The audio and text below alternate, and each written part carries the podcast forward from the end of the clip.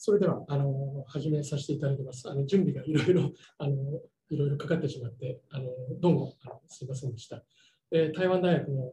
佐藤正幸です。今日はですね、あの今 PPT を戻していますが、え東洋哲学誕生の契機としての、え東洋大学と、え明治中期というあの題名でですね、1時間ほどですね、あの1時間弱ぐらいを目標にあのお話ししたいと思います。えっ、ー、と、聞こえ、大丈夫ですかね？聞こえてますけど、あの画面がフリーズしてます。もう一回あの画面共有。あの画面共有。はい。えー、やり直しあ、そっか、これ。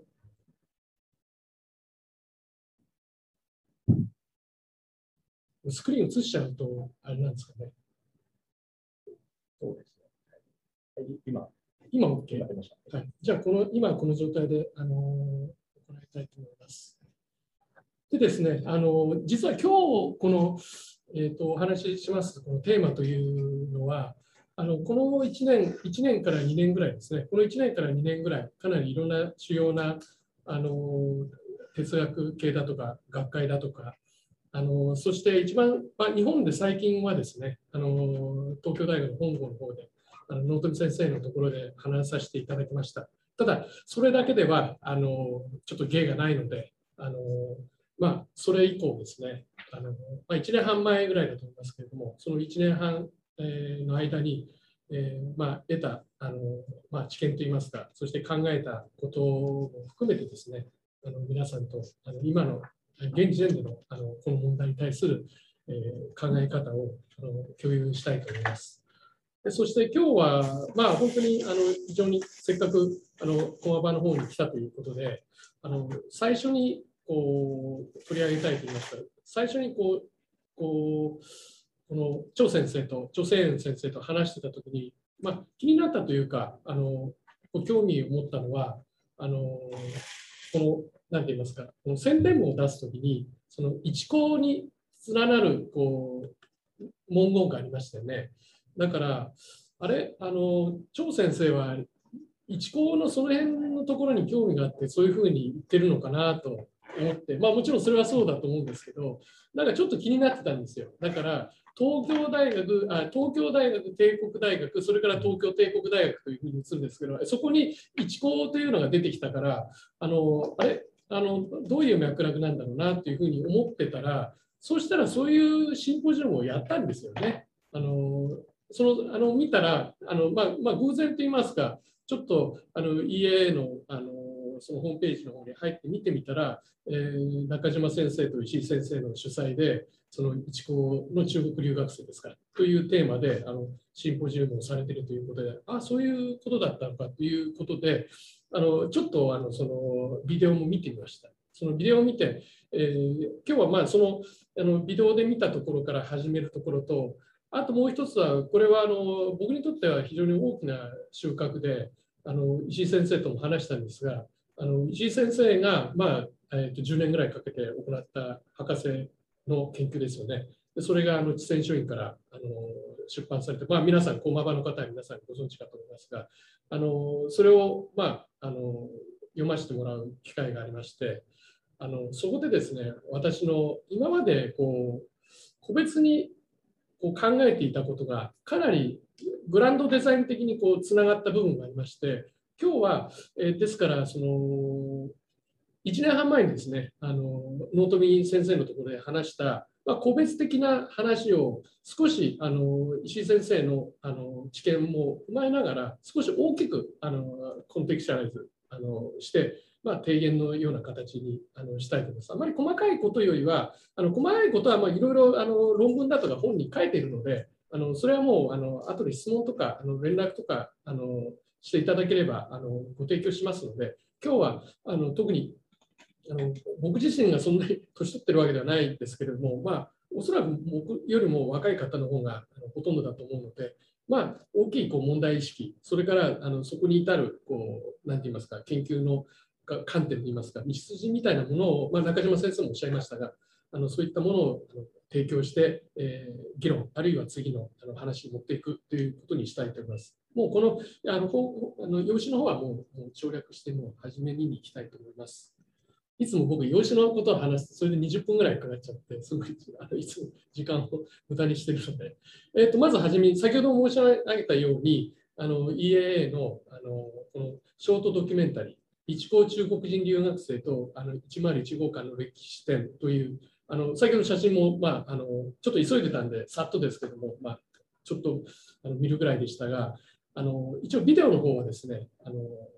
まあ、あの僕なりに見させていただいて、そこであの3つあのちょっと気がついたことがあったんですね。その3つ気がついたことがありましたので、そこから今日の話の、あのなんて言いますか、この主題に持っていきたいと思います。であのまあ、要するにこの、ね、あの今この我々が私たちがこのこの現場にいる現場といいますかこの会議場にいる私たちがいるあのこの建物があの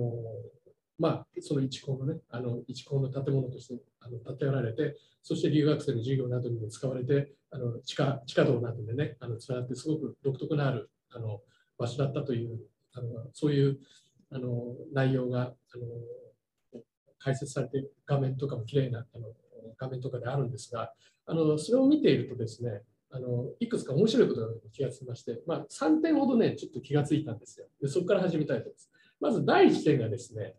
あの1899年、明治32年の一高入学の式辞というのがありまして、それパッとこう数秒なんですけど映ってるんですよね。で映ってて、でそのなんかこう最後のこう付け加えみたいなところがあったんですけど、式辞ということなので、多分あの当時の校長か、あるいは分かりません、あの文部省から来た方か分かりませんが、あの後ろの方にね、こういうことが書いてあるんですよ。えーと、ここに今出てますが、序に礼儀で、しかもこの礼儀っていうのはこの仁義の義ですね。義理の義ですね。あの人弁のない義ですね。礼儀のことについて一言なさる。近代礼儀のね、えー、これ何て言うんだっけ？えっ、ー、と、なんか、すいません、ちょっと、えっ、ー、と、あの、ようやく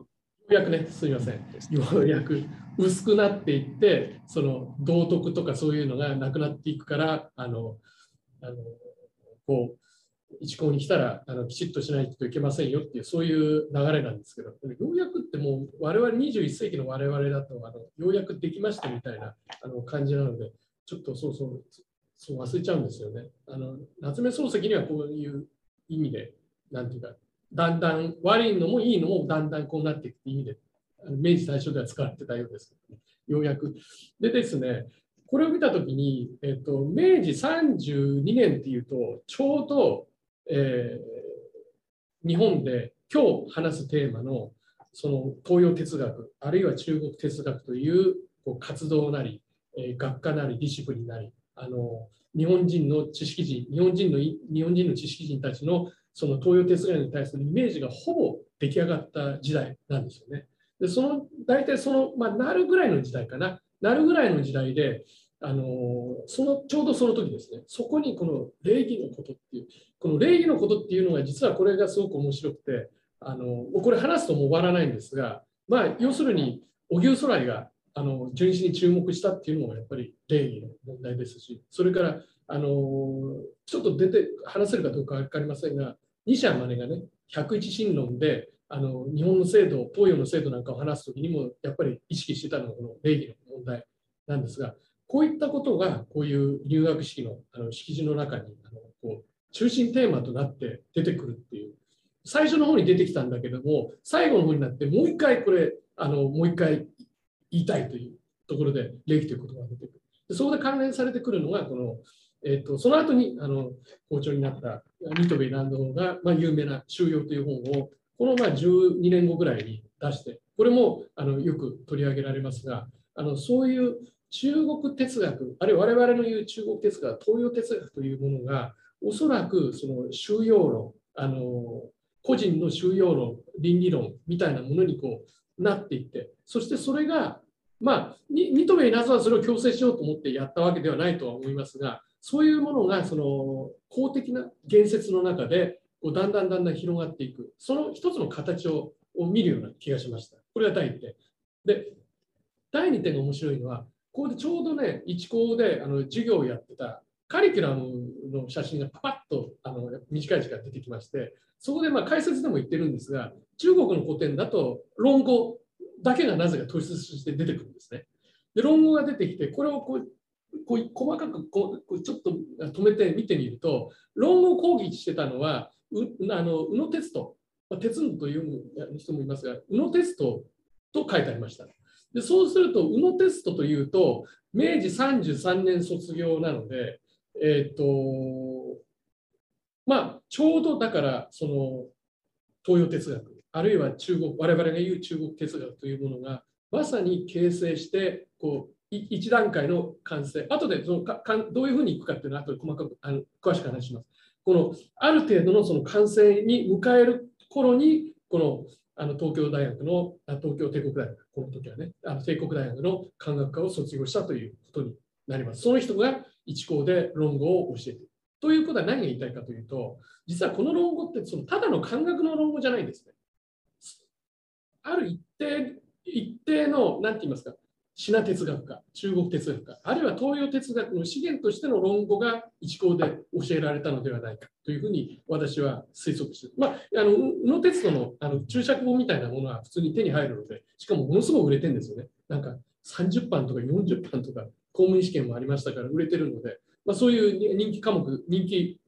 科目でもあったような科目なのかな、本が人気なのかな？ということもありますが、まあ、宇野哲人が教えているということで、あともう一つ興味深いのが、詩文会。だから、論語は宇野哲人と詩文会がやってるって書いてあるんです。で、詩文会っていうのは、その日本の思想史って言いますか、そのあの日本の近代思想史、あるいは近代史の話の流れで言うと、あのこうなんていうんですか、この日本の保守的な儒教を重んじる知識人たちがこう、まあ、いろんなこう、ね、あの集合離散がありましたけど、まあ、明治の末ぐらいからそれを整合して、そしてこの戦前のこう、なんて言いますか、こう軍国主義につながつ連なっていくというふうに理解されていますが、あのその詩文会が教えている。ただ私が言いたいのはそこじゃなくて、実はこれ詩文会でもう昭和になってからですけど、まあ、中心人物がもう当然皆さんもご存知の服部の木ですよね。だから、これはどうなのかな、四分会、ただ、服部の地や宇野哲人よりは、多分多分というか、宇野哲人より10年早く卒業している。もしかしたらこの、この一校ができたときには、もしかしたら、えー、っと、ちょっとちゃんと調べてませんが、もしかしたら北京にいたかもしれないし、えー、アメリカにあのハーバードにいた時代などもありますから、ちょっと分かりませんが、えー、服部の地のコラボなのか、服部の地の、えー、当時の藤塚近しとかね、ああいう学生たちが当時の服部の門下の人たちが教えてたのかは分かりませんが、そういう人たちとのコラボということですね。でこれも孔子教というふうに、鳩の地というのは日本の孔子教ということで、特にま中国語圏ではやっぱりその保守的な軍国主義につながるという、そういうイメージがあるんですが、あの実はやはり服部の地というのは、やはりあのその中国古典の哲学家をある意味であのやった人で、あのしかも井上哲次郎がいない時に入学して、ちょうど帰ってくる時に卒業してるんですよね。だからね、このこういう事実なんかも考えて、あんまりその、なんて言いますか、あの軍国主義だとか国粋主義だとか、あんまりそういうので見ない方がいいという、まあ、これは中島先生なんかももとも十何年前ぐらいからずっとそういうお話はしてるんですけども、ただそれがこの一校ののあのその中のあのカリキュラムの中に、えー、テストと服部の口が推測される、えー、詩文会とのコラボによって授業が行われているっていうところが非常に面白いと思いました。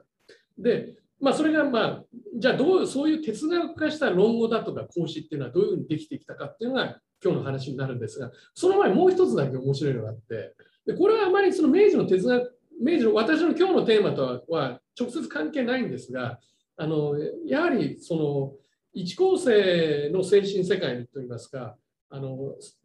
なんて言いますかね、あのちょっと関わってくるので、あのまあ、これも触れたいと思います。あのだから明治時代から大正時代にかけてのそういった知識人たちがそのどういうこう精神世界価値観を持ってたかっていうことをちょっと考えた時に面白いなと思ったのはこの新張のなんとかっていう量化ね。でこれ、量化を今、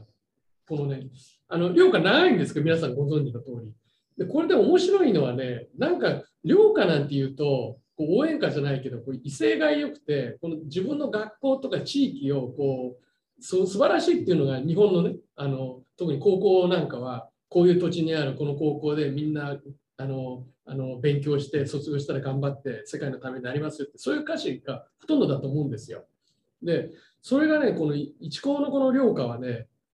一つ、二つ僕は面白いものがあって、やっぱり一つはね、哲学が大好き。ね。誠、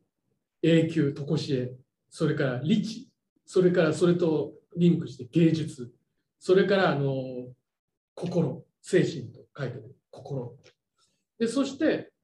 ということを言ってるんだけれども、面白いのは、このよろず組を探るも虚しい。それから迷いを抱き、それから悩みってね、何かね、こうね、こう、人生、人生がこうね、一向に来たから明るくなりますってモードじゃないんですよね。だから、こう哲学的真理みたいなものがイメージになって、でも俺たち一高生はなんかこう、悩悩み続けて解決策はないと。でここで、まあ、もうここで思いつく人はいっぱいいると思うんですけれども、あの明治36年ですよね、一高生のあの藤村操が華厳の滝にね、あの身を投げてこう自殺したという故事がありますが、だから実はその明治世界というのは、このそのこう中初等教育だと、まあ、まだね、師匠のあの素読なんかもやってたかもしれませんが、その教育システムの中ではこう西洋的な知識を詰め込みつつ、えー、そして、えー、哲学ではもうドイツ語とか英語とかもうびっちりやらされますから、その中で哲学的な著作をたくさん読んで、でそして、えー、こう当時の、まあ、社会的な雰囲気やらいろいろあると思うんですが、あの一方で、あのまあ、ニヒリズムというか、あのまあね、あのあのショーペンハウアやらあのニーチェやらというそういったものにこうだんだんそういう思想に取り込まれていってこう人生とは何ぞやというふうにこう迷っていくというところをこの良家っていうのはあの非常にこう面白くこう物語ってるなと思います。でそこにそこにだから第一点と第一点でも彼らは論語を読んでいる。あの中国の古典になると論語だけを読んでいる。でそしてそこにはもっと大きな意識として礼儀だとか収容だとかそういうものでこうどんどんどんどんこうインプットがされている。そういったものがですね、あの私から見ると、このドキュメンタリーのこのあの節々からですね、端々からあの感じたところなんですね。でそしてですねあの、要するにそういったこの明治の末期からこう大正に至る、そういった思想の流れみたいなものを、あのこういうね、あの礼儀というものがそういう公式の建設の中でこうあのしっかりとこうあのセットされてそしてあの収容もやり論語も読んでそして哲学者になった講師から人間を学んでしかし人生に悩むとというそういったこの明治から大正のこの思想的な、ね、状況が出てくるんですがそれがどのように形成されたかっていうのがあのここ数年間私がこのあのテーマを扱っている上で考えている取材ということですね。で次に行きましょう。であここはちょっと飛ばします。でまずはここで中国哲学は何ぞやから中国哲学の重要性というものをやらないといけないんですが、これだけで1時間かかるのと、あと、まあ、こういったあの著作もあるんですがあの、もっと大きい問題意識なので、これはですね、まあ、中島先生、あの中島先生の、いや石井先生のお話も、それから張先生もお話しされることだし、私のあの授業でもあの1時間半ぐらいあの、これだけ話をしますので、あのここはちょっと皆さん多分あの研究者が研究者の卵だと思うので、ここはちょっと飛ばします。で、興味ある人、私のそういう話を聞きたいと興味ある人は、あの連絡してください。私のあの授業をあの自由に受けて、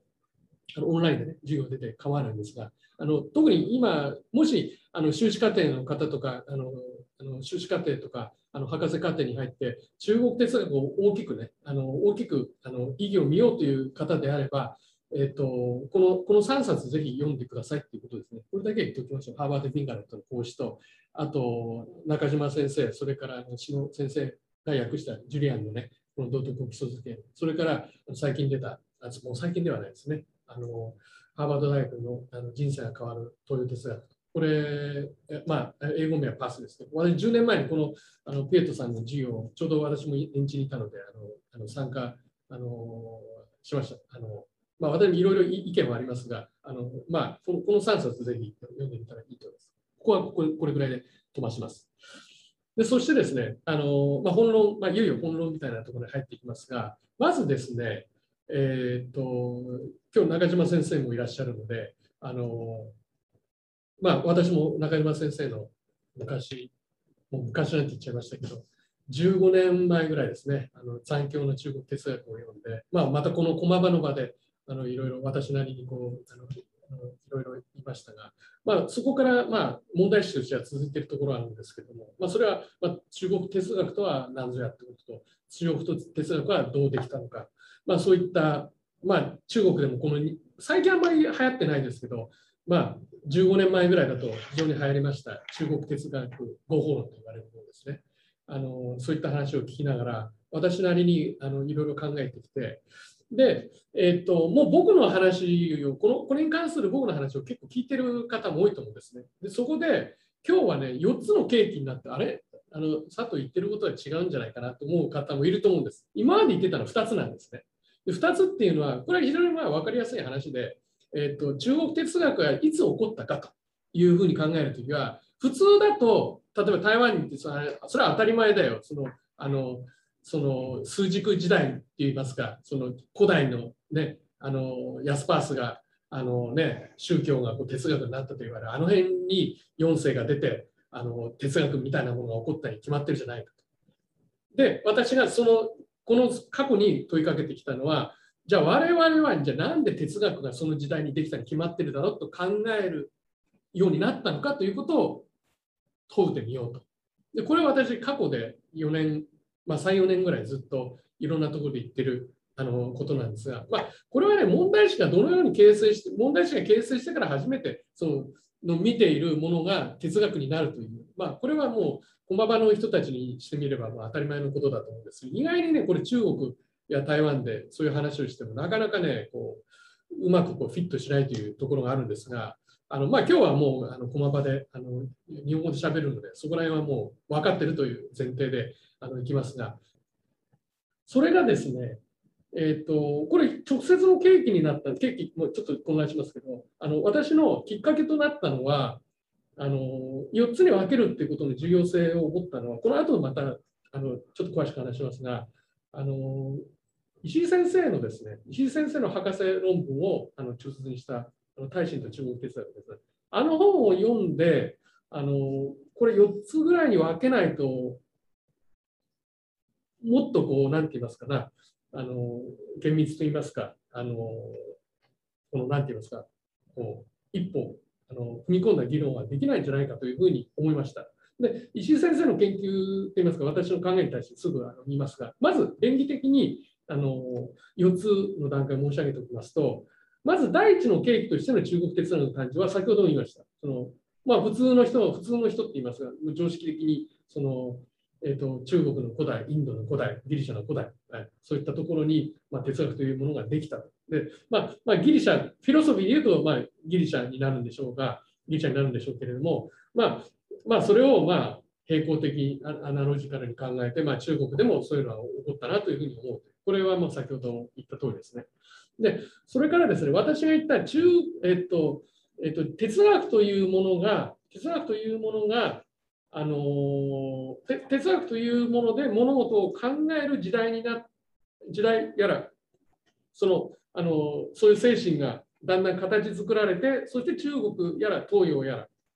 あるいは、え仏教の文献を見てそしてこれが哲学だと言い出したのは今の私の流れで言うと第3の契機ですね。でこれ後であの本題になりますのであのまた話しますがこれが第3の経験。で、ここでの説明は、日本における哲学の翻訳と哲学を教える学生の整備と普及。で私はね、あの哲学の翻訳の部分はもうもうもういろんな人が言ってることなので、まあ、ここはまあそんなにあの今日はほとんど話さなくてもいいと思うんですが、あのその要するに哲学というディシプリンをその学校の中で先生が教えてでそしてそれをレポートを書いて出して卒業論文を書いてそして学会を作って雑誌を作ってそこでどんどんどんどんその哲学として、えー、テーマが組まれた、えー、中国の古典あるいはまあ世界中インドの古典仏教の古典なんかがこうどんどんどんどん言説として出てくるということですね。でこれは、えーと、私から言うと第三の区域です。でそしてそこにちょっとこううまく入れなきゃいけないなとその後に日本でそういったものが確立してそれがまあ中国に渡ると。まあ、その上ではその上ではそのそその通りだと私は思ってるんですが実はその中国の内在で内在的なねこのその思想の発展思想の展開ということで考えると実はもうもう少しこうもう一つこう違うあの軸を入れないといけないなというふうにあの石井先生の本からあの学びましてそこでちょっと第2の契機というのを入れたんですね。で第2の契機実はこれもあのもう西洋の人に西洋の人から見ればこれはもうみんな知っていることであの近世においてイエズス会とかが来てイエズス会の人はもう講師はもうフィロソファーであるともういうことはもう全然誰も疑問に思ってなかったっていうねキリスト教を知らないそのなんていうかフィロソファーであるというのがそうなんですがまあそれはそのこととして私もいつも触れてるんですがあの石井さんの本の中ですごく面白かったのはその大臣の大臣の思想のえーと、解釈のところでその近代以降例えば戸籍とかあるいはまあ両継承なんかが、えー、それを哲学と認識するときに認識して一番フィットするものの一つはやっぱり倫理説みたいなものを倫理学的に解釈してあの大臣の中に見ると。そこにこう道徳哲学みたいなものを見るとこれはもう日本も同じだと思います。でまあそういうふうな流れがあったんだけれども実は歴史で見るとその西洋で哲学と言われる、あるいは刑事上学と言われる、あるいはあの数学との関連で言われる、比較との関連で言われる、そうしたそのフィロソフィーとしてのその知識体系というのは、実は大臣が初期の時に書いていたその幾何学と算術とか歴法とかの本の中にこそこうよく現れている。ここがね、実はだからそのオンゴーイングでその当時に進んでいる時には、実は西洋的な意味において哲学をやってた大使と、あと20世紀になって、20世紀で哲学を学んだ人たち、で哲学、これが哲学だと思った人たちが大使を見た時の哲学が実は違ってると。これもこういうことを実はこのそのと同時代的に進んでいることと、解雇的に進んでいることをこういろいろフィードバックさせながらあの考えていかないといけないなということですね。そこで私は第2の契機というふうに入れました。でそうするとですね、第4の契機が非常に複雑になってくるんですね。そうすると。で、えっと、ただ、第2の契機と第4の契機というのは、まあ、中国思想史をやってる、中国哲学史をやってる人の中では比較的結びつきやすい。で、ここ、駒場でやる意義というのは、私が考える駒場でやる意義というのは、そこにおそらく特に 20, 20世紀の最初の頃の人たちにとってはやっぱり第3の景気という地盤の上に第4の景気が乗っかるというここはやはり僕はあの捉えていかなきゃいけないなというふうに思ってるわけですね。でそうするとだから例えば戸籍なんかはね戸籍は、戸籍もあの風遊欄もそうですけれどもやっぱりもう私は最初に思ったのはね、20年前ですけども、まあ、ここはあの北京大学もやってると思いますが、北京大学のね、えっ、ー、と、あの大白さんね、大白さんと、あと、まあ、あの、あのカレンデ・ボールさんとか、まあ、一緒に、私はその頃からあの陰性でしたけど、20何年前かな、23、4年前ぐらいの時やっぱあの時に書いてるね、序論で出てくると、まあ、もう、もう、まあ、大白さんだけじゃないけれども、やっぱりね、あの中国の中国哲学ってのは古籍から始まるね。やっぱり。で、フォン・ヨーランに継がれて、台湾だとそれを全面的にあの批判するラオスーカンっていうのね、老思考っていうのが出てきてっていう流れなんですよね。ほとんどもうそれでストーリーはもうほぼできちゃう。そこにだから真珠感をどういうふうに組み込むかっていう話でみんな盛り上がってるんで、で、それがですね、やっぱりあの石井さんの著作なんか見ると、まずそこにまあ第二の契機っていうもののこのやり取りを組み込んだ上で、しかしその知的自慢は実際もう戸籍たちはアメリカに行く前に、おそらく例えば社会だとか政治だとか国家だとかっていうことはもう駆使してたはずなんです。それはね。でそういうのが例えばあの両両慶長だとかそういったそのちょっと前の世代の人たちがあのたくさんあの出したものによってね。でじゃあそのものがどういうふうにどういうふうにできたのかということはもうあのもう研究してる人はみんな知ってると思いますけれどもやはりあのその第3の景気でできたそのもうすごい莫大な量の、えー、当時できた白哲学東洋哲学というこの資源を彼らは自分なりにこう理解できる方法でもうすでにある程度できてたんですよね。と私は思うんです。でその上に乗っかってるのが僕はあの太陽の景気である20世紀の、えー、2000えー、と1920年頃から展開される、えー、中国における中国哲学ということだと思います。だから実はねみんななんかそこから始まるっていうんだけどプレヒストリーぐらいでは読んではいけないその膨大なこの営みが実はあってそれがまだそういう問題としては例えば第2の景気から第4の景気というところは、えー、まああの石井先生の本の中であのしっかりとあのグランドデザインが描かれていますがまだこれはまあ石井先生が認めると思うのでディテールに関してはねまだこれからって感じですよねどんどん進めていかないといけないでそして私が言いたいのは、そこに第3の景気をマトリックスとしてもっと入れると、すごいことになるんですよね。これを踏まえてやる。で、これに関してほぼ、ほぼ、ほぼ、ほぼやられてないっていう。まあ、例えば、その、えっ、ー、と、姉姉崎の、えっ、ー、と、あの、あの招待園に対する、そ個別なものはまあ多少はありますが、だからこういうグランドデザインを持った上でこう考えないと、このピクチャーはおそらくずっと見えてこない。ということが今日まず駒場の駒場に関連した皆さんにこうあのまず訴えたいといいますかあの提示したいということですね。でそしてですね、まあ、第2の契機について、まあ、ちょっと話すとあのちょっと話すと、まあ、これだからこういう問題意識と明治の明治のその哲学というものを、まあ、結びつけて考えましょうというそういう流れの話なんですが、まあ、あの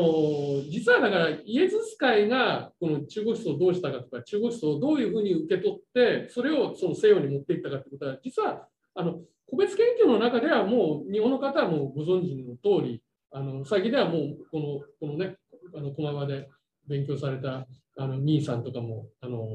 非常にあのいい本を書いていますしあとはあの私もあの YouTube で見ましたがこのえーと、周遊する中国鉄あ中国鉄道です。だからね、中島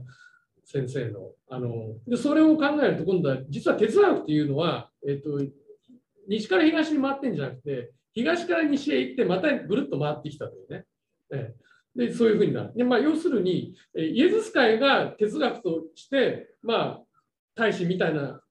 大使みたいな人たちにこう身長からこうじわじわと入っていくんだけど実はその人たちは同時に同時にその中国哲学のまあ一種エッセンスみたいな宗教がなくてもあるいは道徳化した聖人の皇帝だとかそういったイメージを今度は西に持っていってその啓蒙思想などに影響を与えていくんじゃないかというあの中島さんの議論でしたけども実はそういった流れの中で実は哲学と中国あるいは東アジアの関係が捉えられるというのが出てくるってことですよね。ただしここで面白いのはあのやはりこれ最後にちょっと触れると思いますが、この今写真にあるこのカリン・デ・フォールさんですね。カリン・デ・フォールさんが20年前にそのフィロソフィー・スタンド・ウエストの中でその中国哲学はあり得るのかという非常に有名な、有名なというか、あのまあ、なんて言いますか、議論をね、あの巻き起こしたあの論文があるんですが、その中で面白いこと言ってるのは、やっぱりあの孔子が哲学者であったことに、えー、イエズス会の人たちは疑問を抱かなこれ最後にも言いますが、実は本当の、本当のセンス、本当、本当の意味での哲学というものは、あ中国哲学、中国哲学というものは、実は哲学を東アジア社会、東アジアのこう思想界が哲学というディシプリンというか、哲学というアイデアをその受け入れたときになくなっちゃったんじゃないかと。そういうことをこのあのデボーさんのの論文の最初の方ですけどね、書いてるんですよね。だから実はこの中国哲学、あるいは哲学と中国の関係、これは中島さんのその、あのまあ、我々から見ると最初の頃の著作ですよね。あの最強の中国哲学、最初の部分に議論してたと思うんですが、実はその中国哲学が成立するのかしないのか、どういうふうになったら成立するのか、あるいはずっと始まっずっと我々の頭の中でずっと動き続けているのかという、そういった問題にも関わってくるということですね。こういう話はね、あのあんまり台湾とかでやってもね、あの先ほど石先生とも話したんですが、ほとんど通じないんですよね。だから、これはちょっと皆さん、この側にいる人たちはあの自分の論文書くだけじゃなくて、しっかりあの中国語圏にもね、あの長先生にもね、ぜひこういう複雑な問題意識みたいなものをね、ただその関東を読んで、その実体的に哲学がこうで、それをあの中国の中、中国の文献の中にあるないとかってね。で、これが第三段階のことで、今、まあ、もちろんそれもいいんだけれども、だかかなり僕ね、いい意味で、いい意味で、あの、日本で議論してることと中国国圏で議論してることが結構通じなくなってるように思います。私のいる台湾ではね。うん、はい。えっ、ー、と、じゃあ先ほどちょっと話しましたが、あの、せっかくね、あの、もうさっきちゃんとはもう話しちゃったんだけど、もうせっかく PPT 作ったんで、もう一回簡単にね、あの、せっかく駒場に来たので、あのご本人もいらっしゃるのでね。で、ここで僕が、まあ、面白いなと思ったことはあのたくさんあるんですけれども、あのまあ、まあ、皆さんとね、こうちょっとシェアしたいなと思うのは、真ん中のところですね、まあ、清朝の頃はですね、没哲学的な時代だったと言われる。だが、イエズス会側から近代学術を評価すればどうだろう。で、まあ、中略して、近代諸学は結果としてフィロソフィアの学において、それ以前の中国学術層には見られない独自の価値を表現している。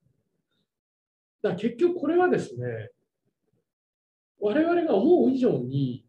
こう哲学という考えを、そのその17世紀、17世紀、18世紀のそのイエズス会が持っていたイメージと、それが中国の学術界と交流していたという前提においては、まあ、もう全くあのあのそのカーリン・デ・フォートさんみたいにあんなウィットゲンシュタインのそのあのなんだっけ類似とかね類似親戚のその類似性だとかそんな風にアナロジカルに言わなくても普通にもう哲学史の一部なんですよねそうなるとね。だから、あでここは言いましたね、この、あのこの科学的精神と倫理的精神のこの、こうなんて言いますか、このまあ、圧力というか緊張といいますか、あのそういったものをが当時でなされていたことと、あと、あ後の時代からこう解雇していったことの非常にギャップがある。ここがその中国哲学というテーマを考えたときに時代横断する、すごい面白い部分だと思いますが、あのそういったことを第二の契機と私たちが第二の契機として把握すると、まあ、いろんなあの面白いあのポイントが見えてくるんじゃないかと思います。でそこで当然先ほど触れましたが中島先生がおっしゃったような今度は世界に行く中国から世界に行く流れっていうのもあるわけだしだからやはりねあのベンジャミン・エルマンさんが言ったあのフィロソフィーからフィロロジーっていうのはまあ、ある意味で、まあ、そうかもしれないけども、実はまあなんか、あの、逆もあったんじゃないかね。いろんな、あの、アイデアといいますか、そういうものを思い出させてくれるということですね。で、そして、まあ、これも先ほど言いました、簡単に言うと、えっ、ー、と、その2番目のタイムですね、両慶長、小平林、それから両芝居、それから王国医、古世等の耐震論を通じた、えー、経営学の哲学家における東アジア世界への哲学展開、え、輸入定着への40構図をしてとして捉えると、この人のこの人たちの思想がすごく多面的に見えてくるんじゃないかと思いますね。だから、あの伊地さんの本の中では、主にあの日本からの影響っていうのは、ほぼ第一章の中でほぼ全部処理されていて、あとはやっぱりこうあの近代と近代とこの近代の対話っていうものがあの論述の核心になっていくんですがあのそこにやはりあの第三の定義っていうのを入れるとあのさらに面白くなるぞっていう、そういうことですね。で、そしてですね、えー、っと、あ、すみません、ケーキって、ケーキになっちゃって、ケーキがいいとかのケーキが、すみません、間違いの5時、5時です。だから、第1、第2、第4のケーキについての個別研究や実証研究については、あのまあ、いろいろ、まあ、程度の差はあると思いますが、まあ、第一についてはもうそのいわゆるガチの中国古代思想研究ですから、もうそれはもうもう本当にもう数えきれないものがあって、多すぎて困るぐらいですが、あの第2や第4についても、あのまあ、基本的にはもう、ね、実証研究みたいなものが進んでいるわけで、あのそこに私は第3の契機の眼差しというものをやはり入れないといけないなと。ないというわけではありませんが、入れないといけないなというふうに思います。で、それでまあ、あの、まあ、あの岸先生のあの著述をですね、まあ、一つのあの、まあ、きっかけとして、その第3の景気というこの軸を入れていこうという話になっていますが、もちろんそれはあのややられてないということではないですよね。ただ、もう一度ここで問題を問題といいますか、整理しておきましょう。私が重視しているのは、中国哲学の始まり、中国哲学という領域の始まりということに考えるときに、え我々、我々、東アジア人が、その、えー、ある問題を考えるとき、あるテクストを見るときに、そのフィロソフィーという、理解した枠組みで、えー、まずフィロソフィーというある種の理解があって、その理解をどのように、えー、解釈なり、それからディスコースなりに使っていくかということですね。で、これがいつ起きて、どのように起きて、どのどのように、例えば、えー、中国に伝わって、中国の第4の景気ですね。あるいは、えー、日本の、えー、最後にちょっと触れると思いますが、いろんなしあの主張といいますか、先ほどだいあの一項の話に言いましたけれども、収容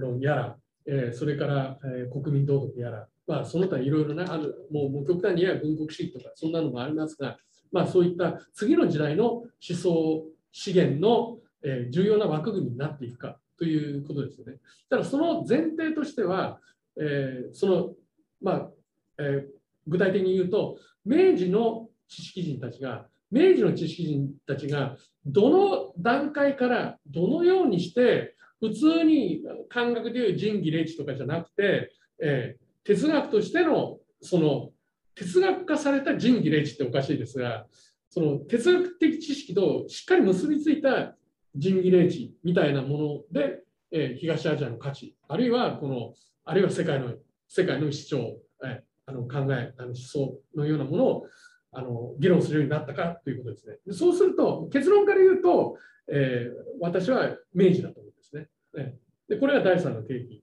でももうさっきから言ってるように。でそこでですね、えーと、加味したいことは、まあ、いろんなものを読んで、いろんな議論をこう整理したり、えー、取り上げたりということはあると思うんですが、あの私が強調したいのは、後でこのこの段階もあの3段階あるので、あのお話ししたいと思いますが、あの今日、まあ、強調したいのは、ちょうどここね、あのえっと、中島さんとかも東京大学ということをキーワードに、その、えっと、東アジア思想の展開みたいなものを、ね、捉えているところがありますが、実はこれはやっぱり非常にキーワードなんですね、東京大学っていう。固有名詞でそれはどういうことかというと、これがね、あの後でもちょっと話しますが、あの日本の研究だと、にあ日本だけじゃないね、もう、もうそのあの中国語圏でもそのチャイニーズフィロソフィーがどういうふうに起こったかっていうことでこれはやっぱり明治の日本だろうというふうに言う人たちもいるんですね。で実はあのこの間これは本当に数日前に石井さんと一緒に出たあのねあのあの東アジア哲学会最初の講演者あのメーカーさんねジョン・メーカーとオーストラリアあの人書いてるんですよその論文をメーカーさんも。10年前ぐらい。もう一人、ちょっと今どこで何をやってるか分かんないんで、ステベンさんっていう人、もっと年の東大にもちょっと勉強したことある方じゃないかと思うんですけど、そのステベンさんっていう人もまさに、えー、中国哲学、チャイニーズフロソフィーっていうのは、その日本で生まれたっていうことをね、言ってるんですよね。そう言ってる人、まあ、もちろん中国ね、あの石膏大学のね、あの宋平さんとか三品さんとかもあのそういう論文書いてますし、まあ、それはあるんですよ。あるんですが、ここでね、その3名、みんなそそこね、気がついてるんです。気がついて、実際論文を書いてるんです。だけれども、ほとんど枕言葉的に西天音とかがちょっと出てきて、あとはボンと後ろの方に行っちゃって、あのもうその、なんていうんですか、明治30年代の話なんですね。だから、その、要するに彼らにとってもまだ未知の部分、資料がないから分かりませんみたいな話で、あのまあ、実はそうだった、10年前ぐらいまではね、10年前ぐらいまでそうだったんですが、実は資料を発掘してみると、実は明治10年から明治20何年ぐらいのこの中が実はいろんなこう知らない我々がもともと気が付かなかったいろんな価格変化みたいなものが起きてたっていうことがこう資料を読み込んでいくと分かってくるでそこで、えこの第3点ですね、第3点で、私はキーワードというか見てるのは、やはりあの先ほど言ったように、東京大学ができて、えー、翌年から、えー、皆さんもご存知のフェノロサが来ますね、26、7ぐらいの年代で。でフェノロサが、で、その前にもあるんですよ。その前にも、2社までもちろんそれよりももう、もう、もうだいぶ前、もう4、5年前にもう百一神論とかももう出してるし、あるんですが、あの一度ですね、そういう、えー、啓蒙知識人たちが書いたり、あの喋ったり、あのメール雑誌だとか、その後の学院会、えー、雑誌だとかで書いてる言論とかもあるんですが、そこでわーっとそういう議論が盛り上がったのと同時に、明治10年から東京大学ができて、そこにあのフェノロさんが来て、ここで一度リセットされるんですよね。リセットというのは、そこでフェノロさんを中心にきちっとカリキュラムとして哲学を教える。そして当時最も優秀だろうと考えられる青年たちがフェノロサからもどんどんどんどんそのフィロソフィーの知識を吸収していく。そしてその中で、えー、中国、まあ、私たちの今の私の関心に言うと中国の古典を読んでそれを哲学化あのしていくということが化学変化みたいなことが実際起こってるということですね。で、それが東京大学で起きて、だから学生、要するに東京大学でできて、そこでまず行われる。そして井上遠慮が卒業すると、明治20年ぐらいから、明治20年から哲学館というのを井上遠慮です。井上遠慮が哲学館を作るときには、やっぱりあの東京大学で英語のものばっかり使ってるから、あのあの当時、東京大学を卒業した若い先生を中心に、まあまあ、科学者も科学者もいますけどね、あの中心に哲学化されつつある、まだ明治20年ですから、哲学化されつつある中国古典を、えー、こう今度は日本語でガンガンこう教育していく。でそういう人たちと、あと帝国大学になりますが、帝国大学になった、えー、哲学の人、例えば服部の岸みたいな人、あるいは漢学家の人、藤田豊橋とか、高瀬武次郎とか、さっきの宇野哲人とか、ああいう人たちが明治30年代ぐらいになると、今言った哲学という、あ、もうあと5分。あ、すいません。じゃあ、あと5分哲学ということで、えーえー、転換していくということになるんですね。まあでも大体あの、えっと、重要なポイントは、まあ、ほぼ話したと思いますので。でね、この、えっと、明治時代の日本哲学層をめぐる、まあ、要するに今日今まで話した大体こう大きいあの構想みたいなのがあって、あとはまあよく僕が前に話したことをそこに入れていけばいいという話なので、えー、とここはまあだから明治時代のあのあのににあの思想をめぐるあの盲点というのは、もうこれ、僕いつも話していることで、あの文章にも書いて、まあ、出版されますのであのあの、必要な人は言ってください。でこうだから、えーと、空白ってことですね。ああとあれか3段階は言わないといけないかな。すみませんね。じゃあ、ここだけ話をしよう。これ、ここだけ話をして、まあ、今日は終われると思います。で、えっ、ー、と、先ほど言ったこのえっ、ー、と、4つのケーキですよね。すみません、なんか、なんか分けたりなんとかっていうのはちょっと複雑になって。えっ、と、まず4つのケーキに分けましたが、今話してるのは、そのうちの、えー、中国哲学を別に4つのケーキの3番目。明治の明治の知識人たちがどのように、えー、フィロソフィーを受け取って、それを哲学といういう概念によって、あるいはそういった方法によって、あの東洋の文献を見るようになったか、そのプロセスがどうかということですね。で、これをほぼ明治時代全部で大体いいと思います。明治45年ですかね。大体4、だから要するにこのプロセスというのは45年ぐらいはかかってるんですよ。で、これ今までほとんど誰もそれそういういういう観点からやってこなかったですね。だからほぼほぼほぼ誰も何もやってない状態ですね。私があのこういろいろ言い出す前はね。個別研究はやってるんですよ。だけど、それをやってるという自覚がないから、ただの自主研究なんですよ。で、まあいや、時間がないからね、すぐあのまとめて。第一段階は、まずあのフィロソフィーを移入すると。これはもう皆さんご存知の通り、西山根なら哲学、それから、えー、西村茂樹や中井町民なら理学という形で、もういろんな言説があります。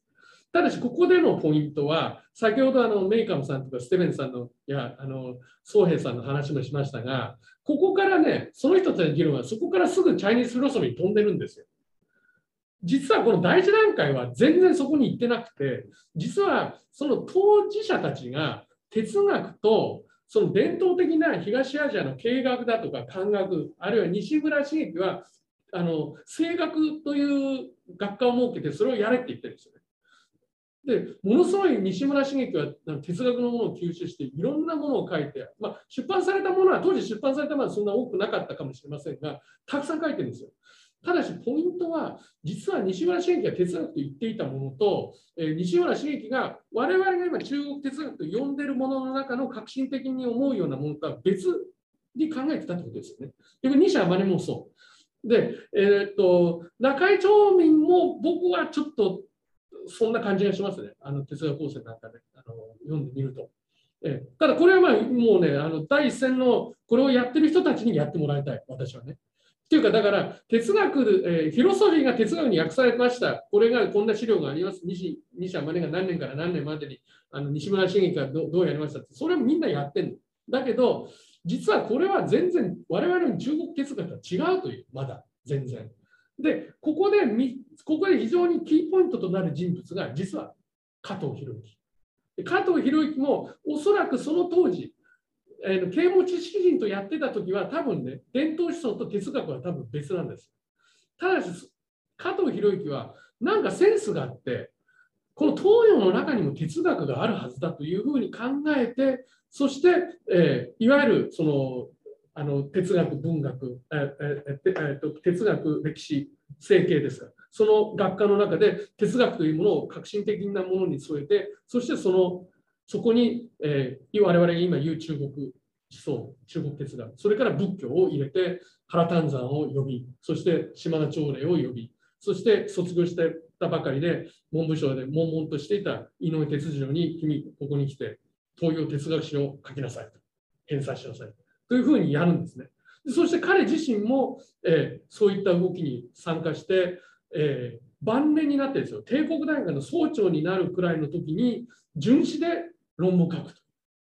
あのすごい旺盛なんですね。で、そしてですね、要するに何が言いたいかというと、哲学科という哲学のそのプログラム、カリキュラムを、えーえーと、加藤博之が整備をして、そこで先ほど言いました、フェノロさんが来ます。フェノロさんが来て、最初の学生として井上哲次郎が、まあ、プロフェッショナルな訓練を。で、そしてその時に学生だった井上遠慮、それからあの棚橋一郎とか、えっ、ー、と、えっ、ー、と、えっ、ー、と、えっ、と、あ、竹川亀太郎ね。竹川亀太郎などが哲学という名前で、哲学というテーマでたくさん書いています。えそして今日、コさんからも話が、あの発表が出ると思うんですが、夏目漱石も井上哲郎のセミナーに出て、老子の哲学というレポート。だからそういうふうにやって、この時代、まあ、夏目漱石はちょっと遅いですが、あのそういうふうにして、あの最初のそのえーと、フェノロサ、鉄次郎、それから島島のチョコレーなんかもね、漢学、漢学っていうんだけれども、実はね、結構、そのなんて言い、ますか、哲学みたいなものを意識したボキャブラリーを使ったり、学派の分類をやったりとかね、そういうことをやってるんですよ。で今日はもうお話しする時間がありませんが、まあ、論文は書いたので、興味ある人は読んでいただきたいんですが、あのそういう、こうね、こうなんていうか表面から見えないじゃないですけども、そういうこう哲学というものを教えられると、それを材料にこういろんな施策じゃないですけど、そういうことをする段階があるんですね。でそして、そういう大体十何年を超えると、井上哲次郎が、まあ、ドイツに行ってました、帰ってきます。明治23年ぐらいに。で、帰ってくると、そういう、その哲次郎のところにどんどん来る、もう優秀な学生たちが、あのある程度こう、遠慮たちがやったようなこの基礎に立って、もうどんどん書いていくわけですね。で、そして彼らは中国哲学、我々が中国哲学という分野におけるこの論考を書いて、そしてあの重厚な本をあのどんどん出してきます。で、これが大体明治、これが大体こう、頂点なのは大体明治30年の後半から明治40年くらい。で、そこを私は、だから、あのいわゆる中国哲学、東洋哲学という分野が一つのこう、まあ、ある種の完成点といいますかね、完成点を迎えたのが大体それぐらいではないかというふうに思います。でそういった著作がこうどんどんどんどん出てきて、で、あのだから、えっと、石井先生が、第一章に書いた最初、ほぼ最初の人物として書いていた藤田という人が、実はこの私のこのあれから見ると、ほとんど完成形の人になるという、ね、こういうことなんですね。で、あとは、あの鉄次郎の三部作なんかも、なんかもうね、もうそこから始まったみたいに思います言われますけれども、実はその前の20年ぐらいの段階があって、その助走でこう言ってるという、そこを今回はあの理解したらいいんじゃないかなというふうに思いますね。時間がそうですね。だから、まあまあ、大体話したいことは言いましたので、で、あとはもう、井上寮がもういろいろやったとか、鉄道がどうだとか、あのそういう個別の話はもう僕、いろんなところでやってるので、あのいいと思います。で、最後に、だからちょっと僕の疑問っていうかね、僕の疑問っていうか、で、さっきの中島さんとの対話じゃないんですが、実はあのあのデフォートさんとの対話なのかもしれないそうなんですが、実は逆シナジー効果って僕ちょっと書いたんですけども、その僕はやっぱりあのデフォルトさんが近代化で哲学を入れた時に哲学が終わったと、本当の哲学が終わったというのに、うん、なんかすごく僕は気になるんですね、それが。で、一つの例をちょっと今ここでちょっと示して、ちょっと結論にしたいと思うんですけど、これなんか僕がなんかよくわからないオークションで買ってきたこの絵なんですが、これね、ただこの骨を骨を描いてそれを収容に使うというモチーフはあのもちろん中国でもあの日本でもあるんですけどもこれやっぱりねあのドクロ老人同人同人ですね。同人。だから同タオイズムですよね。でそれが骸骨なのでこれ仏教です。でもこの字は字はこの国旗福霊と精神終身なんです。で、これ多分、真の時代でこのモチーフが流行ったんじゃないかと思いますけど、要するにこれ、三教一なんですね。ええ、で、実はこういうディスコースが、当時は我々が思っていたよりも自然に行われてて、まあ、原丹山なんかはそうだったと思うし、井上遠慮なんかもそこをつなぐ人たちだったと思うんですけど、実はそれが、フィロソフィーとかが帰ってきた、フィロソフィーとか入ってきた系で、これバチバチに切られて、実はもうなんか実態がもうないものになったんじゃないかとね、そういう疑問がするんですよ。だから、そういう意味でその三三教がこう混ざってるところを、だから井上哲郎なんかをもう分けていくのは好きですよね。だから、あの古学派と陽明学派と朱子学派に分けて、しっかり敬語を作って、それがまあフィロソフィーだったんじゃないかと思うんだけど、でも実はその人たち全部仏教もあって、道教も、でも隠れて掃除を読んで、とかっていうのがそれは総合してたものがあってでそれがもしかしたら我々は本当に求めるもしかしたら東洋思想中国哲学になるかもしれないし、まあ、そういうことを意識しながらあのこの問題もやはり駒場の僕は良さっていうのはもう多面的多角的そして批判的に捉えることだと思うので、まあ、こういうことも言いながら、まあ、皆さんのレスポンスと意見と議論をあの期待したいなと思います。じゃあのあの、ちょっと気が済みました。どうもありがとうございました。